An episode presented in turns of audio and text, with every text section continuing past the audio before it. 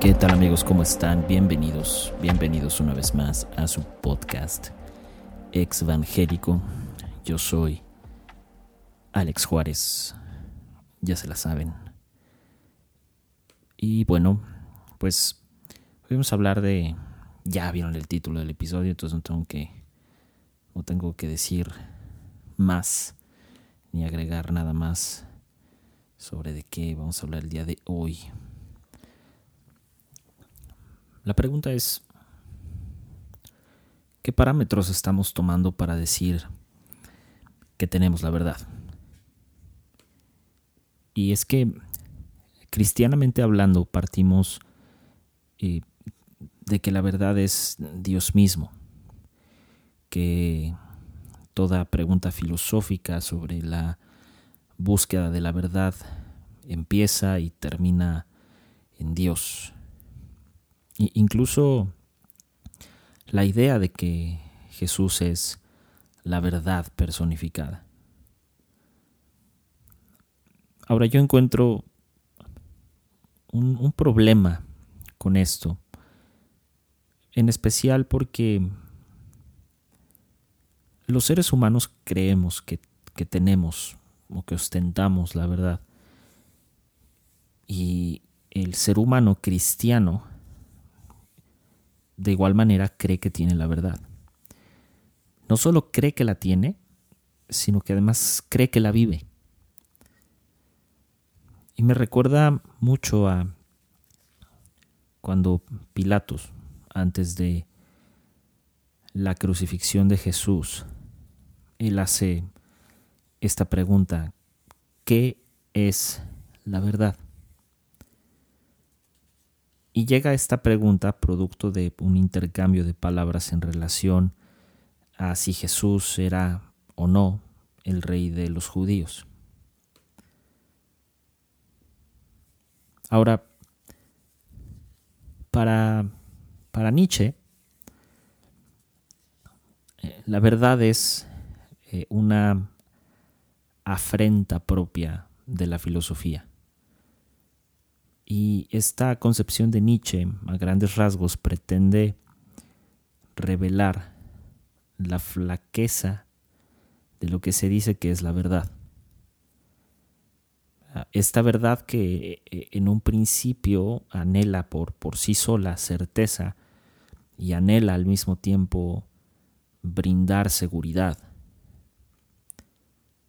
Para, para el filósofo, para Nietzsche, la verdad es un, un síntoma de una enfermedad, un remedio que, lejos de curarnos, hace que empeoremos.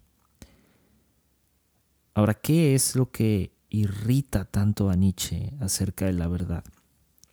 Y se trata en principio de, de que la verdad atenta contra la vida, porque la verdad o el concepto, la idea de la verdad reduce la vida una mínima expresión. Y lo hace a través de el arma principal del discurso, que es el lenguaje. Para Nietzsche, el lenguaje no es otra cosa más que la interpretación literaria de la realidad. Por ejemplo, vemos, vemos un árbol y lo nombramos eh, lo nombramos así para de alguna manera esclavizarlo bajo el simple hecho de nombrarlo árbol. Y es que sabemos que un árbol es un árbol por la constante repetición de lo que ancestros de nosotros nos han dicho. Hubo un consenso general, producto de la cultura y producto del lenguaje, que nos enseñó y nos enseña que un árbol es un árbol. Sin embargo, si por alguna razón llegaran extraterrestres a la Tierra, y entonces nosotros humanos les enseñamos lo que es un árbol, tal vez desde su óptica y desde su experiencia y su propio lenguaje, ellos dirían que no, no es un árbol, es una roca. Y para nosotros entonces no tendría no tendría sentido. La, la, aproximación que tenemos de las cosas es producto del uso constante del lenguaje, de la repetición. Y este uso constante del lenguaje, esta repetición, condena a las cosas, a las ideas, a ser lo que son. Como dije, producto de la experiencia y de la repetición. Incluso lo que conocemos, por ejemplo, del universo, lo que conocemos del océano, lo que conocemos, digamos, a manera científica, fue nombrado por otros, otras personas ajenas incluso a nuestro tiempo, nuestra cultura, nuestros contextos, nombraron las cosas. En otras palabras, el conocimiento general surge del mismo lenguaje.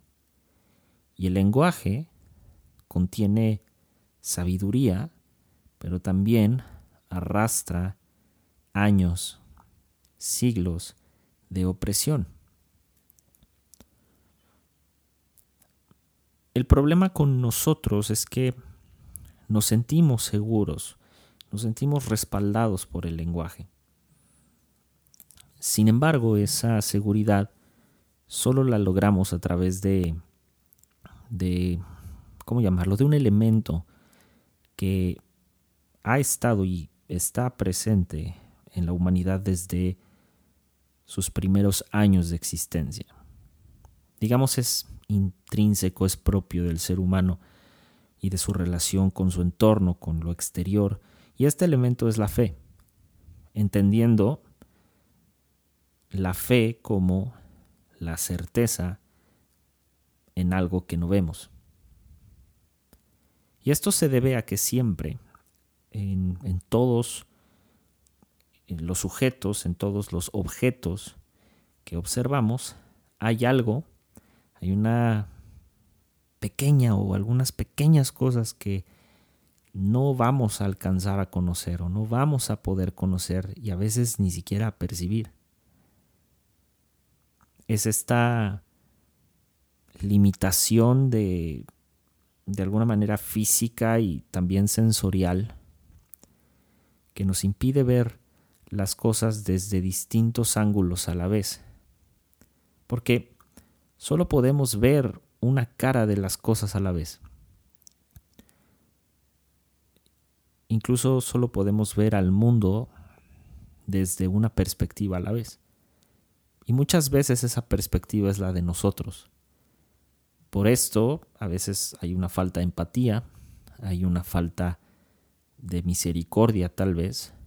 Incluso esta es la razón por la que discursos son muy marcados, porque muy pocas veces nos tomamos el tiempo para medir el mundo, observar las cosas desde otros ángulos. Sucede mucho con las experiencias negativas de iglesia. La gente que tiene experiencias negativas en la iglesia es señalada por las personas que han tenido experiencias positivas de iglesia y entonces vienen estos discursos, cada uno desde su perspectiva, con poca empatía, con eh, distintos significados, obviamente distintos contextos, por poner un ejemplo, y así sucede con muchas otras cosas. Esta condición limitada de nuestra visión, esta perspectiva propia del ser humano totalmente unidireccional, hace que seamos lo que llama Nietzsche como el rebaño, como los borregos de la verdad. Operamos como feligreses de la verdad, una verdad que ni siquiera es propia, es una verdad que hemos adquirido. La seguimos, confiamos en lo que alguien más nos dice que son las cosas, aunque nunca nos demos a la tarea de conocer la verdad de manera propia, de manera eh, experimental, y hacemos de esta, estas verdades que adquirimos en confianza o eh, con base en la confianza de, de quien nos dice lo que es la verdad, pues nos perdemos, ¿no? De, digamos, conocer una verdad de manera palpable, tangible. Porque en sí, la verdad, lo, que sea que signifique la verdad, atiende a contextos diversos. Y entonces de aquí surge pues, distintos tipos de verdades.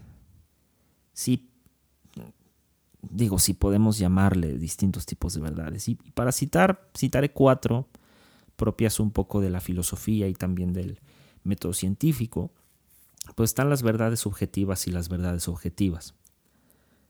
Las verdades subjetivas, para explicarlo de manera rápida, son aquellas eh, con las cuales estamos, digamos, familiarizados de manera íntima, porque su contenido de verdad se sostiene o encuentra su fundamento en lo que nosotros como sujetos individuales conocemos y formulamos.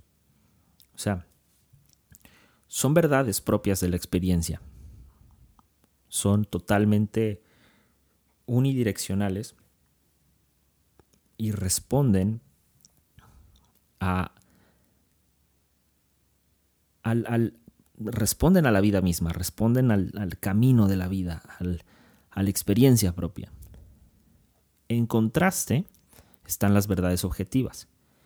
Estas pretenden ser independientes de nuestras creencias subjetivas, de nuestra experiencia, de nuestros gustos, y el fundamento de las mismas, independientemente de, del hecho de ser conocidas por un sujeto en su individualidad, lo que pretenden es ser, digamos, mayores, ser de un carácter, entre comillas, absoluto. Em, y entonces, estas verdades objetivas son aquellas eh, llamadas verdades científicas. Y a las verdades científicas no se les puede refutar con ideología. No, no podemos refutar lo ya probado, lo científicamente comprobado con ideología. Es imposible que la ideología no tiene un, un medio un método de comprobación como tal. No hay un método científico detrás de la ideología. Luego están, por citar las otras dos, las verdades relativas y las verdades absolutas. Las verdades relativas son aquellas ideas o proposiciones que únicamente son verdad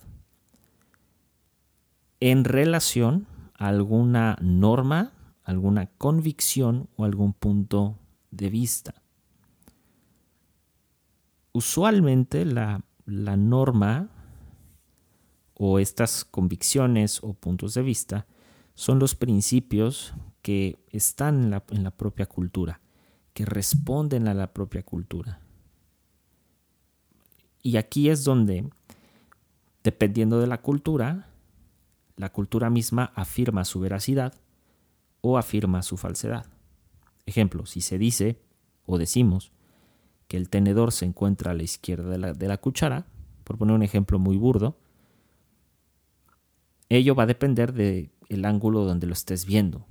Porque si lo estás viendo de frente, pues no está en ese lugar. Si lo estás viendo del, del lado del comensal, tal vez sí. Las verdades eh, relativas son contrastadas con las verdades absolutas o, o también llamadas verdades objetivas. Y estas últimas son ideas o proposiciones que son verdaderas no únicamente en un contexto cultural específico, porque no responden a una cultura específica y tampoco responden a un tiempo, sino que estas verdades son o van más allá de la creencia de cada cultura y van más allá del tiempo mismo. Y aquí es donde también verdades absolutas terminan siendo, de alguna manera, verdades científicas. Entonces, ¿dónde está o dónde radica la problemática de la pregunta acerca de la verdad? Y es que el problema está en el lenguaje en relación a la verdad porque este, este surge cuando a través del lenguaje mismo, nos apoderamos de las cosas. Cuando les damos significado, les damos sentido, o en su defecto les damos un significante. El significante es la interpretación personal que le doy a algo y que responde a, mi cosmovisión o responde a mi experiencia. En cambio, el significado es, digamos, una especie de, de verdad científica. Ejemplo, si yo digo que algo es grande, o si yo digo Alex es fuerte, por ponerlo así, va a significar, o en su significante va a ser distinto para mí que para ustedes que están escuchando. Nietzsche ve en la verdad una forma de esclavitud del hombre, porque considera que esta verdad se edifica desde criterios que van más allá de lo estético, incluso que sobrepasan lo estético, y entonces la verdad obra más como una construcción moral que eh, o en lugar de una construcción totalmente sensible o una construcción sensorial. Y a esto él le llama el impulso moral relativo a la verdad. La verdad no es otra cosa, según Nietzsche, más que saber mentir. Ser veraz significa para Nietzsche usar las metáforas o conceptos usuales eh, propios de una cultura, propios de un contexto, propios de una ideología y que están moralmente aceptados por el discurso de la misma y entonces detrás de este ser veraz existe un compromiso de mentir de acuerdo a estas convicciones o de acuerdo a estas, entre comillas, verdades. Y entonces así se le miente al rebaño, en palabras de Nietzsche. Y esto constituye un estilo obligatorio para todos aquellos que quieren pertenecer a una determinada cultura o a una determinada convicción. Dejando a, a Nietzsche a un lado, Jesús dijo algo muy interesante en Juan 14. Él dijo, yo soy el camino, la verdad y la vida. Y este versículo, como cristianos, lo hemos eh, puesto como un estandarte, como una seguridad propia de la convicción cristiana. Y además lo repetimos de manera sistemática, levantando a, Jesús y a la religión cristiana como algo único, irrepetible y absoluto, sin entender lo que Jesús estaba tratando de dar a entender con esto. Jesús inicia eh, con, con con la enseñanza de no dejar que nuestro corazón se turbe. Y luego habla de que Él está preparando una morada, un lugar para todos en casa de su Padre. En el versículo 4 Él dice, ustedes ya conocen el camino que lleva a donde voy. En el versículo 5, uno de los discípulos le pregunta, Señor, no sabemos a dónde vas, ¿cómo es que conocemos el camino? Y Jesús les contesta, yo soy el camino a Dios, la verdad y la vida. Porque nadie llega al Padre o nadie llega a Dios si no es por mí. Y le y todavía le contesta además de eso porque el pasaje sigue, no nada más es este pedazo del versículo 6. Dice, si ustedes me hubieran conocido, cuando se refiere a conocido no solo es haber convivido conmigo, sino haber caminado conmigo, conocerme de manera real, como, como este Jesús que caminó en la tierra, les dice, también hubieran conocido a mi Padre. Ahora ustedes ya lo conocen y ya lo han visto a través de mí. Y Felipe le pide, Señor, muéstranos, muéstranos al Padre. Y Jesús le vuelve a responder, tanto tiempo he estado con ustedes y todavía no me conocen. Y justo el yo soy el camino, la verdad y la vida es de alguna forma, yo soy el camino a Dios, yo soy la verdad a Dios, yo soy la vida que surge de Dios. Jesús da a entender que ya no hay ningún intermediario entre Dios y los hombres. Ya no existe una ley sacrificial, ya no existen estas eh, celebraciones judías, ya, ya eso está atrás, ya no hay nada que les impida acceder a Dios. Solo estoy yo. Tanto tiempo he estado con ustedes y todavía no me conocen. Esta es la idea central de este, de este pasaje, más no la idea de que Jesús o Dios es la verdad de todas las cosas o una verdad ya sea absoluta o relativa. Y lo digo así porque aquello que no logramos comprender del todo, aquello que no logramos asimilar, aquello que no puede ser concebido,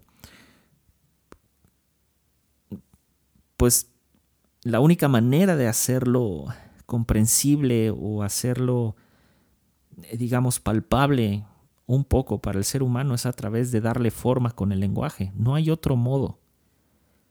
Si no entiendo o no puedo entender a Dios, y menos entiendo su multiforme gracia y sus diversas virtudes o atributos o adjetivos, entonces, de acuerdo con la premisa un poco de Nietzsche, difícilmente Dios entonces sería materia de análisis para establecerlo como una verdad.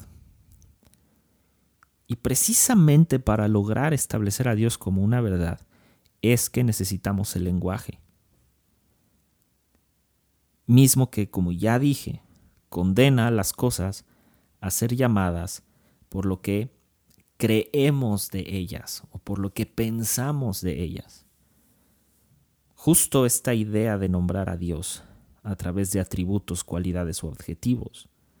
Es lo que nos lleva a humanizar a Dios. En otras palabras, hacemos a Dios a nuestra imagen y semejanza. Y esto sucede con la idea de Dios a lo largo de los textos bíblicos, los reconocidos y los no reconocidos por el canon.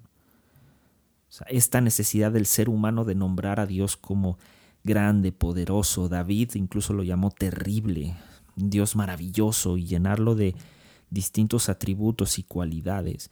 Es la única manera de sentenciar la existencia de Dios y de establecerlo como verdad. Necesitamos el lenguaje para hacerlo. Ahora, sin llegar al extremo de que esto sea extremadamente malo, valga la redundancia, no podemos dejar pasar el hecho de que estas diversas formas de nombrar quién es Dios son, digamos, meros recursos o permisos literarios para hacer tangible lo intangible, hacer la idea una suerte de realidad que tampoco es palpable y tampoco es tangible. Y como lo menciona Nietzsche, esto requiere de fe. Ahora, en el nombrar a Dios hay un problema. Desde la idea de Dios como cordero y león hasta la idea de Dios misericordioso lleno de gracia, la idea de Dios como fuego consumidor. Hemos dejado que el mismo lenguaje, algo que es propio del ser humano, sentencia, insisto, a perpetuidad quién es Dios. Si pregunto hoy a, algunos de ustedes, ¿qué es Dios? En general, dentro del círculo cristiano, dentro del espectro del cristianismo, la imagen que suele proyectarse es una especie de humanoide gigante viejo. Y, esto proviene de, de las pinturas que retrataban a Dios como una especie de Zeus. Y, y, no los o sea, no los culpo para nada. No, no, no culpo a quien haya dado esta imagen de Dios porque volvemos a lo mismo, necesitamos del lenguaje, de la expresión para decir quién es Dios. Pero entonces esta imagen que tenemos de Dios sentencia a Dios mismo y lo sentencia a eso, a una idea, la idea que tengo de Dios. Lo curioso de esto, acerca de sentenciar a Dios a través del lenguaje, es que hoy en día algunos cristianos defienden, eh, su propio concepto de Dios, que por un lado, eh, algunos critican a otros de manipular, entre comillas, la escritura conforme a su conveniencia, atentando contra, entre comillas, y lo que sea que signifique, la sana doctrina, creyendo a veces ser, incluso nombrándose ellos mismos fundamentalistas, y además nombrados por otros fundamentalistas, sin darse cuenta que ellos mismos eh, a veces también manipulan la escritura al nombrar a Dios de la manera en la que se le nombra en 66 libros. Y entonces así ellos creen que ostentan el monopolio de Dios, el monopolio de la idea de Dios, el monopolio del ser de Dios. Como si como si eso fuera posible. Y, así entonces volvemos a sentenciar a Dios, al lenguaje y a las ideas.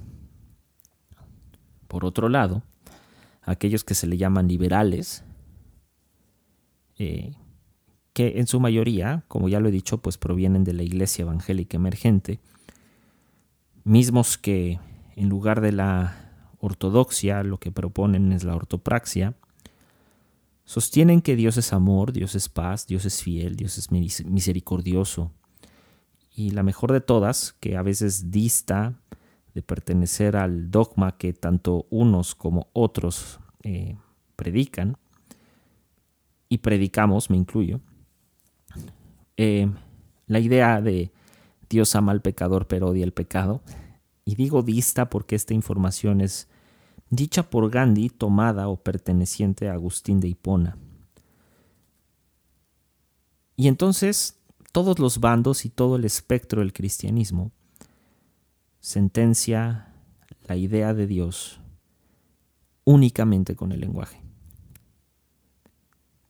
El humanizar a Dios es, es decir, hacerlo a nuestra imagen y semejanza a través del lenguaje, debería en sí y desde mi punto de vista pertenecer al ámbito de la contemplación y la adoración a Dios. Es decir, con el lenguaje debemos de expresar quién es Dios para cada uno de nosotros, pero no sentenciar la idea de Dios o sentenciarlo o sentenciar a Dios a una idea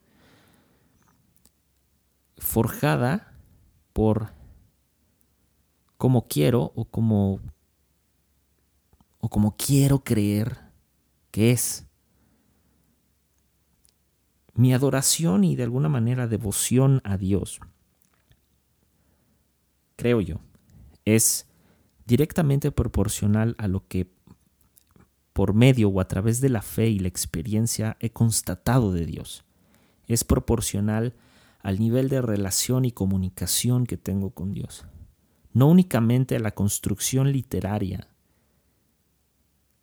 y la construcción eh, a, través de la instrucción que tengo de Dios. Si hoy les preguntara qué significa que Dios sea grande, las respuestas forzosamente tienen que variar, porque experimentamos la grandeza de Dios de diferentes formas.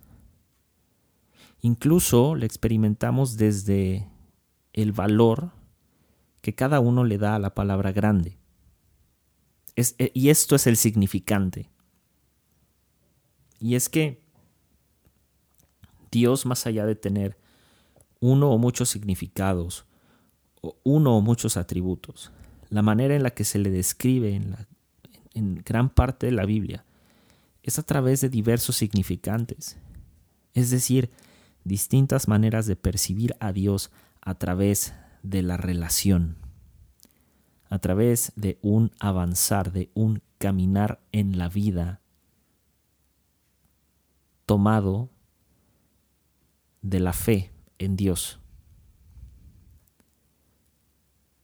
Humanizar a Dios nos ha nos ha servido para dejar de ser cristianos que mueren por sus creencias y convicciones y pasar a ser personas dispuestas a matar por sus creencias y convicciones. Hoy nos esperan luchas llenas de radicalismos, nos espera un futuro bastante raro, un futuro y producto de un presente donde ni siquiera entre nosotros nos ponemos, o sea, nos ponemos de acuerdo. No nos podemos poner de acuerdo para nada, absolutamente nada. Creemos que nos ha sido dada la verdad y que poseemos la verdad. No cabe duda, de verdad, no cabe duda que Pilato se hizo una gran pregunta. ¿Y qué es la verdad? ¿La verdad es Dios? ¿Jesús es la verdad? Y desde mi punto de vista, y muy humilde punto de vista y muy humilde opinión, Dios está más allá del bien y del mal. Dios está por encima de toda verdad.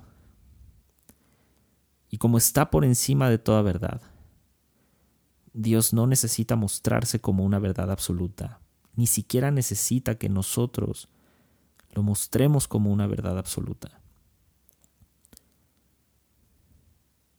Esta frase la puse ya hace tiempo en redes sociales y la voy a repetir porque vale la pena.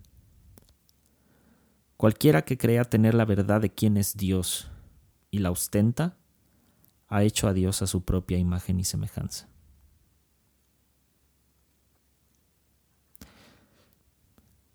Bien, tal vez no tenga razón ni sentido todo esto que acabo de decir, eh, toda esta idea de humanizar a Dios. Pero lo llevaba meditando ya desde hace unos días y quería simplemente soltarlo. Y nada, esto ha sido todo por hoy y nos vemos en la que viene. Chao.